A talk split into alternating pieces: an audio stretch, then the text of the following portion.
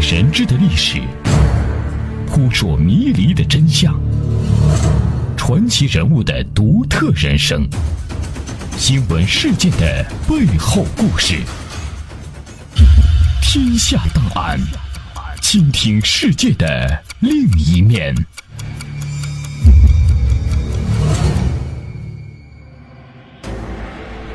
解密历史，还原真相。这里是天下档案，我是阿东，欢迎大家来到我们的节目当中。天下档案，倾听世界的另一面。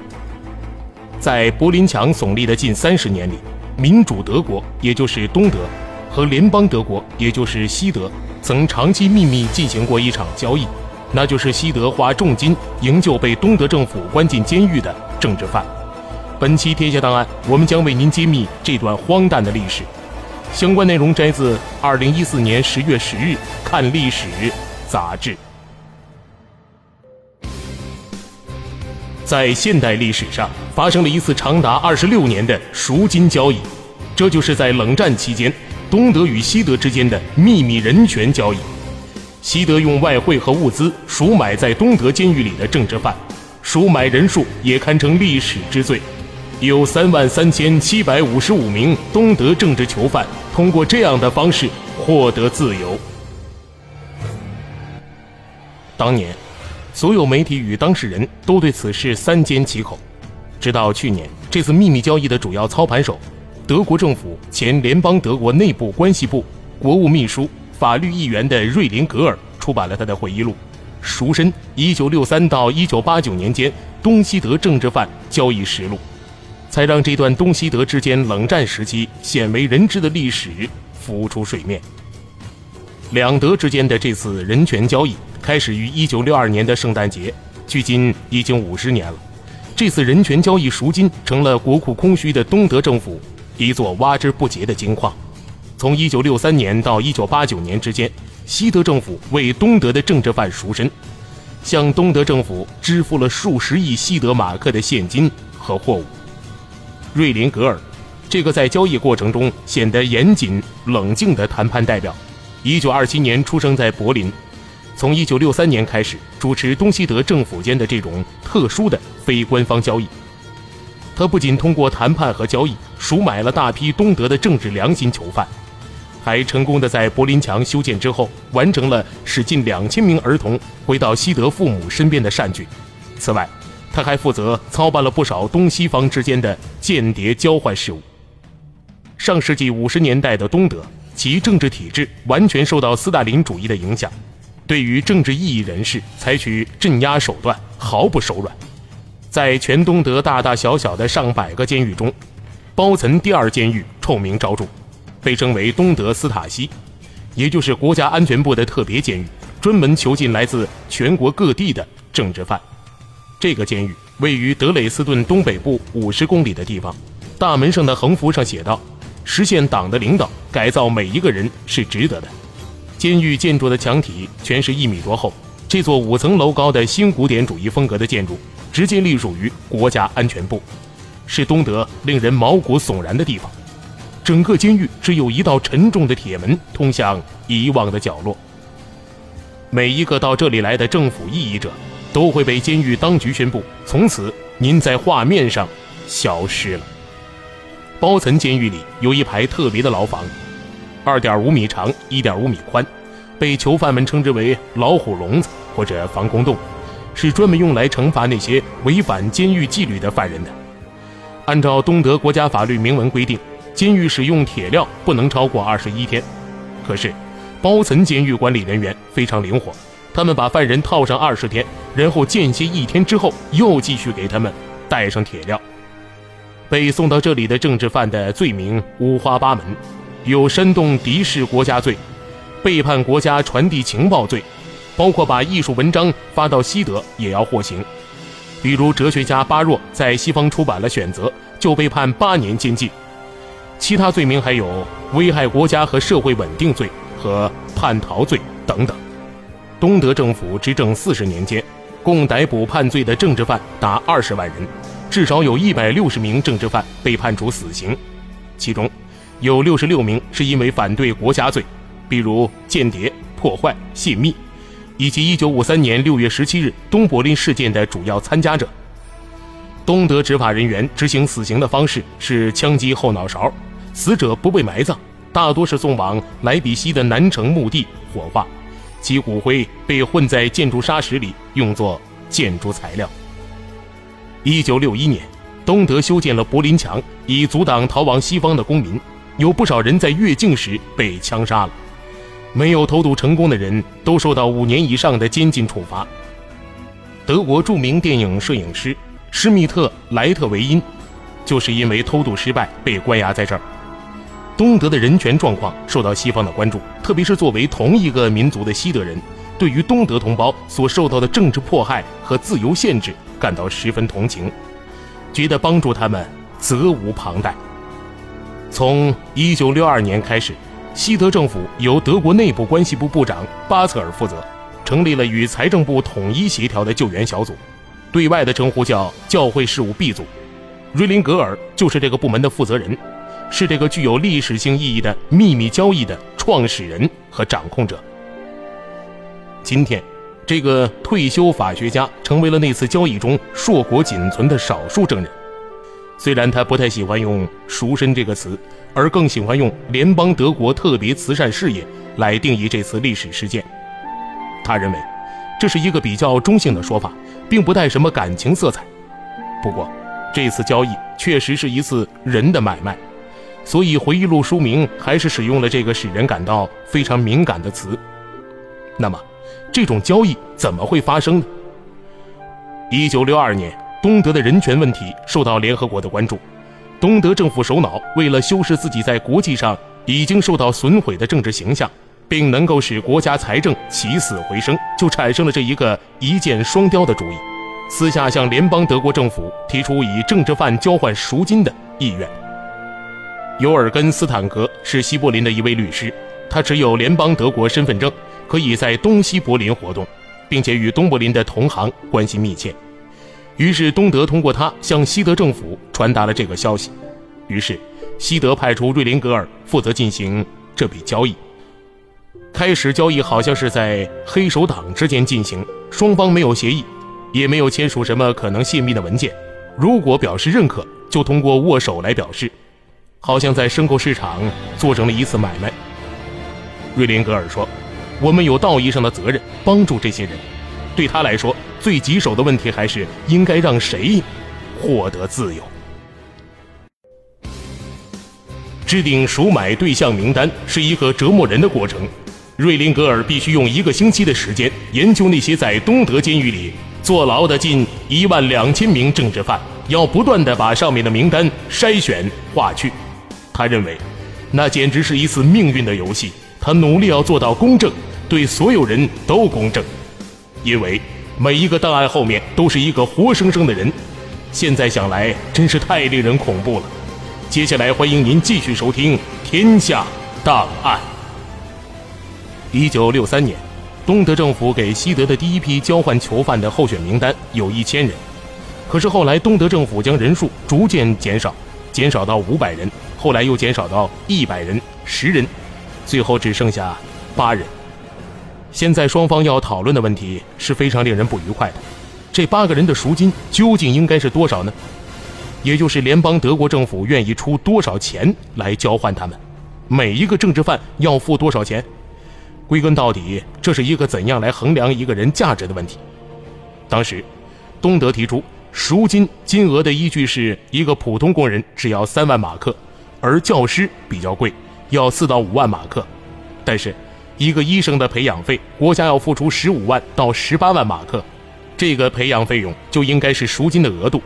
当然，双方都知道这不是明码实价，大家还得讨价还价。这个讨价还价是在瑞林格尔和他的东德谈判对手佛格尔律师之间进行的。他对记者说：“当然，我要尽量把赎金压到最低。”最后，双方同意用平均每人四万马克的赎金达成这笔交易。于是，东德的八个囚犯，西德要付三十二万马克赎金，而且是现金。那是一九六三年秋天，东西方冷战时期的冰封时代，东西德之间还没有建立外交关系，一个西德政府的官方代表不可能就这样简单的带着如此巨额的现金走到东德。为了使这笔交易不致告吹，对于媒体和海关都必须保密。弗格尔把几个囚犯从东德监狱接出来，同时瑞林格尔要把全额赎金交给他。于是，瑞林格尔和自己的助手律师斯坦格坐车去临近的东柏林的勒尔特尔地铁站。在车上，他和斯坦格坐在一起，让斯坦格提着那箱马克。瑞林格尔回忆道：“当火车来到东柏林的边境时，我耍了一个伎俩。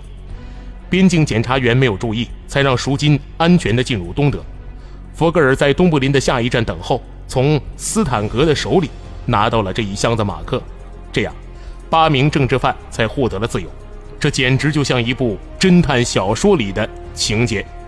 在这八名囚犯获得自由之后不久，东德政府又提出了新的交换名单，于是西德政府又让瑞林格尔从一张长长的囚犯名单里做出筛选，并且讨价还价、拍板制定交换日程。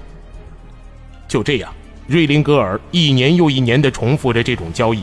使东德政府向西方释放了一批又一批的政治囚犯，直到1989年的秋天，东柏林墙倒塌，有3万3755名政治囚犯通过这种形式获得了自由，而这些人的家属则多达25万人，随之迁往西德。瑞林格尔说：“这些被赎出的人都是良心囚犯，没有刑事案底，在道德上也是清白的。”我们的目的是帮助这些人重新开始生活。在道义上，我们站在正义的一边，而我的谈判对手，比如东德的律师佛格尔，他自己就很清楚，是代表了非正义的一方。不过，他通过这些交易成为东德最富有的人之一，住豪华别墅，开昂贵的金色奔驰轿车。有人问他为什么会这么有钱，他可以骄傲地回答：“为什么搞社会主义就不能富有呢？”不过，我认为他还是一位诚实的谈判对手。他答应了什么，一般都会兑现。在我们之间从来不谈政治，也许我们都很清楚结果会是什么，不愿为此而产生争论。佛格尔在东西德统一后，由于他在东德斯塔西机构里扮演的角色受到司法机关的收审，后来，鉴于他在救赎东德政治犯的交易中所做的贡献，获得释放。他于二零零八年寿终正寝，终年八十三岁。他曾评价自己说：“我的人生道路不白也不黑，应该属于灰色的。”瑞林格尔的回忆却常常带着欣喜。他在交易实录中回忆道：“多年后的一天，当他骑车穿过柏林布兰登堡森林，突然后面有人叫住他，是一对夫妇。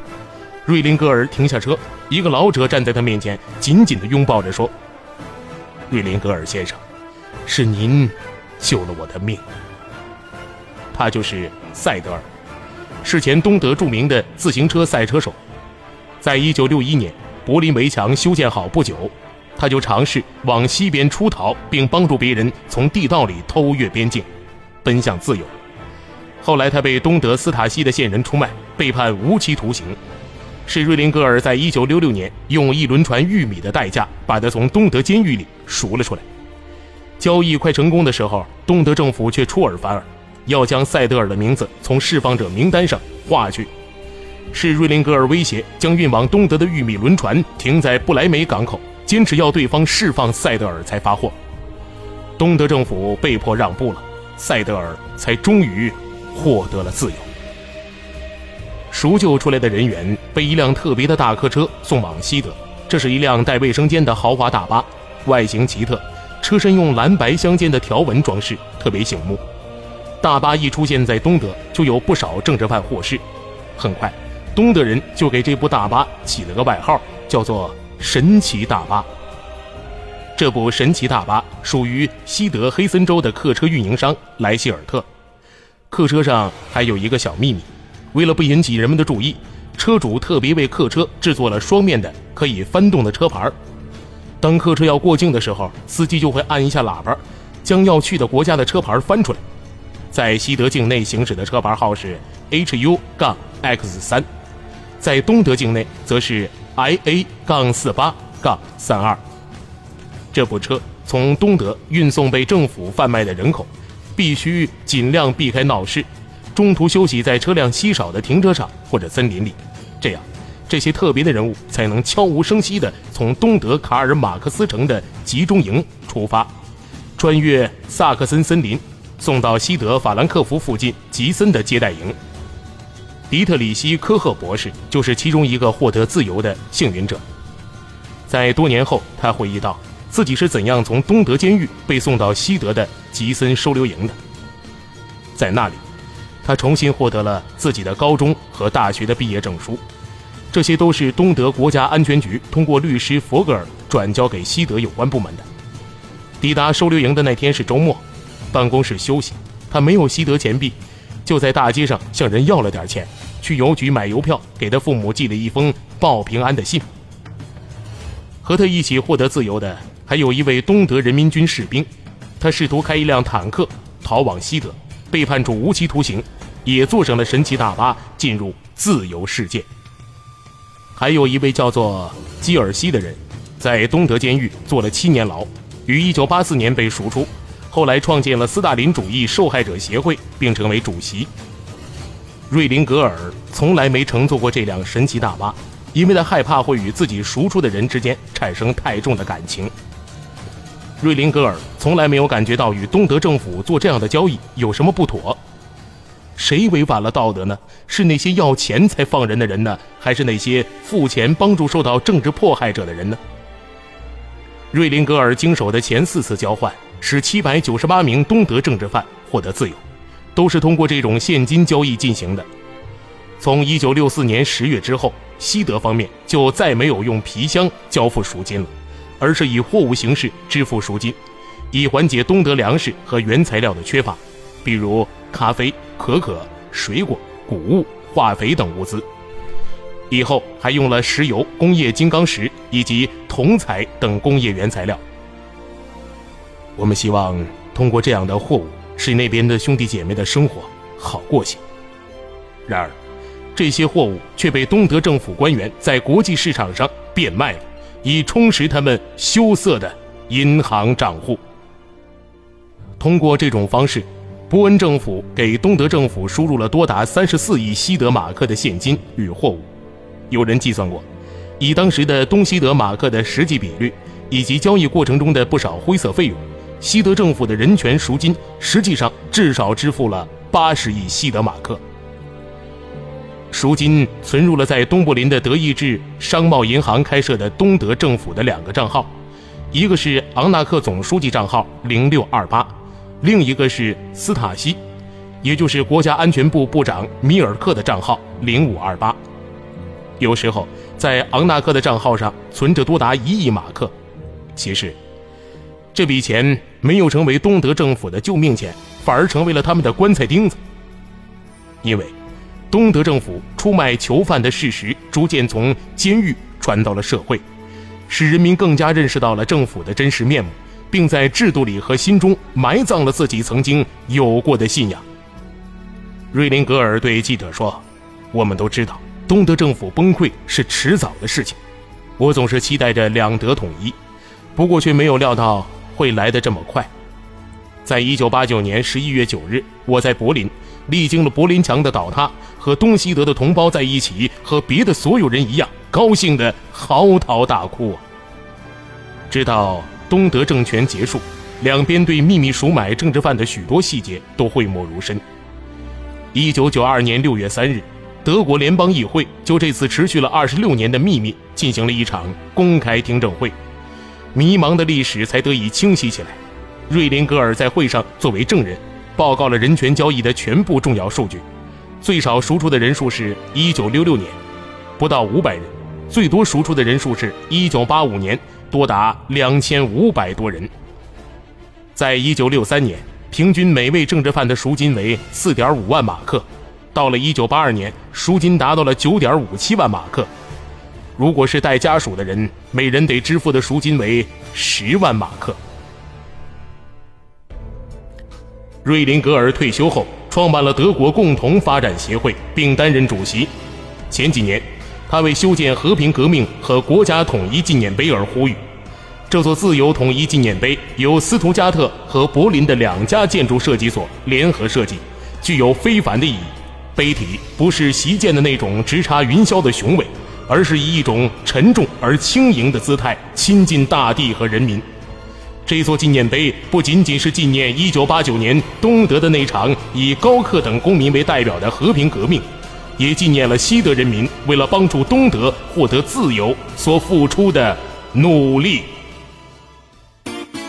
这里是天下档案，我是阿东，希望大家继续锁定频率，关注收听接下来更为精彩的节目内容。大千世界尽在耳边，天下档案下期再见。